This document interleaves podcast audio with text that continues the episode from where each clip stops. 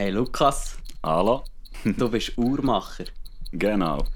Was fasziniert dich denn so an Uhren? Ja, einfach die ganze Technik, was man alles mechanisch machen kann, das fasziniert mich.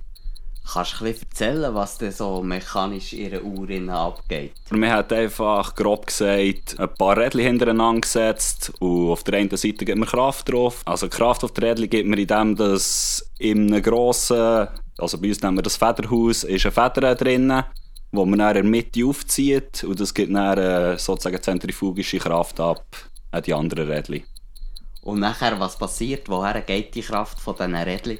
Die Rädchen enden dann eine Hemmung, nennt man das. Das ist sozusagen wie, wie ein Anker sieht das aus und das greift dann in so ein spezielles ausgesehenes Rad ein. Es hat eigentlich auch normale Zähne, einfach sie sind geformt mit verschiedenen Flächen, die dann mit dem Anker zusammenspielen, dass sie sozusagen aneinander abdrücken und den Anker wieder in die andere Richtung schieben Und das ist sozusagen das Ticken der Uhr.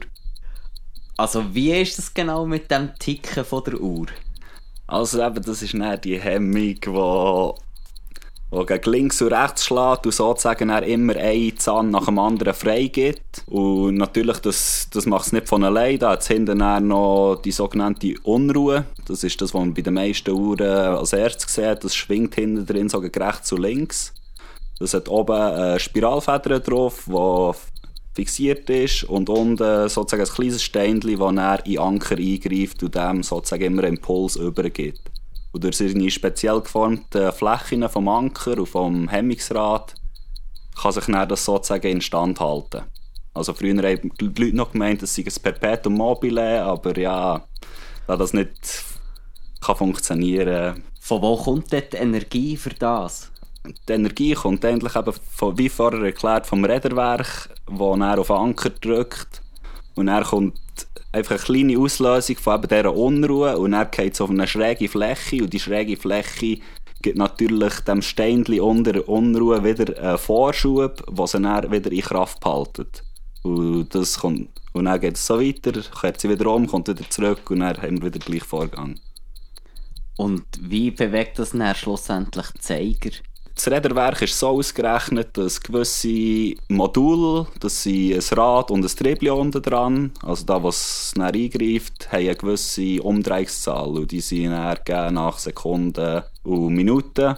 Und dann kommt oben drauf noch so ein, kleine, ein kleines Räderwerk drauf, das dann noch die Stunden gibt. Ähm, auf einer Uhr kannst du ja viel mehr noch darstellen als nur die Zeit. Wie funktioniert denn das? Das wird dann als sozusagen unter dem Zifferblatt aufgebaut. Oder ja, meistens. Da hast du dann einfach ein Rädchen, wo dann die, äh, das Zahnrädchen, oder ja, das Zahnrädchen vom Zentrum, also dort, wo Stunden- und Minutenzeiger rauskommen. Und dort wird, werden dann, ich weiss nicht wie viel Zahnrädchen angebracht, so viel wie du brauchst, mit den Zähnenzahlen, die du brauchst, mit der Größe, die du brauchst, die dann immer langsamer drehen und am Schluss, wie bei den meisten Uhren, hast du dann eine Datumscheibe aussen dran, die sozusagen eine kleine Innenverzahnung hat. Und das schiebt zum Schluss dann einfach einmal am Tag eins weiter. Und wie weiss man denn schlussendlich, dass eine Uhr stimmt, wenn man sie zusammengesetzt hat? Also wir haben da so ein akustisches Gerät, das dann sozusagen mit Punkten, die aneinandergereihte Linien geben, uns anzeigen, ob es jetzt zu schnell läuft oder zu langsam. Und die akustischen Töne bekommt sie aus der Hemmung raus, wie man natürlich hört. Ja, eigentlich ist das nicht nur ein Ton, eigentlich sind das fünf Töne und das rechnet dann alles um und kann dir sagen, der Gang, eben, ob sie zu schnell läuft, zu langsam oder gut. Und das musst du natürlich noch in verschiedenen Positionen messen, weil du in den anderen Positionen vielleicht andere Reibungen hast oder das Tour beeinflusst wird. Und du hast da eine Uhr mitgebracht. Wir haben vorhin gehört, wie sie tickt. Kann mir etwas erzählen zu diesem Stück? Ja, das ist meine Uhr, die ich als meine Abschlussarbeit in meiner Lehre gemacht habe. Ja, jetzt sozusagen mal Grundteile von der Uhr genommen. Das sind so Brücken, wo die Rädchen dazwischen halten. Und die sind einfach ein grosses Stück. Und dann habe ich mal ein paar Löcher reingebohrt, mit dem Laubsägel reingegangen. Alles, was es nicht braucht, habe ich sozusagen rausgesägelt. Natürlich noch in einer schönen Form, dass es gut aussieht. Und dann, weil man natürlich mit dem Laubsägel nicht so genau kann sägeln kann, Dann muss man dann die Fielen vornehmen und dann mit der Fielen kann man alles verfeinern und dann natürlich noch Kantenbrechungen dran machen, die polieren, die Oberfläche schön schleifen oder wie man es dann machen will. Da gibt es sehr viele verschiedene Dekorationsvarianten. Was denkst du, was für Leute kaufen heutzutage noch so teure, in Handarbeit hergestellte Uhren? Also man kann ja quasi für den Preis von Porto eine Uhr von China kommen. Ja, für solche, die grossen Wert darauf legen, dass sie auch Schweizer Handarbeit drin hatten und natürlich die, die einfach ein Statussymbol wollen. Das ist das gleiche wie beim Auto. Und wie lange schaffst du so eine Uhr?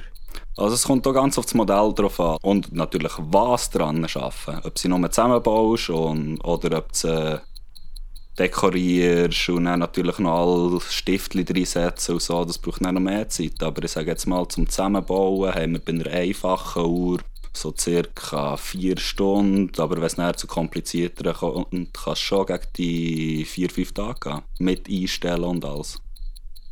Also, hey Lukas, merci vielmals. Ja, merci dir. Hat mich gefreut.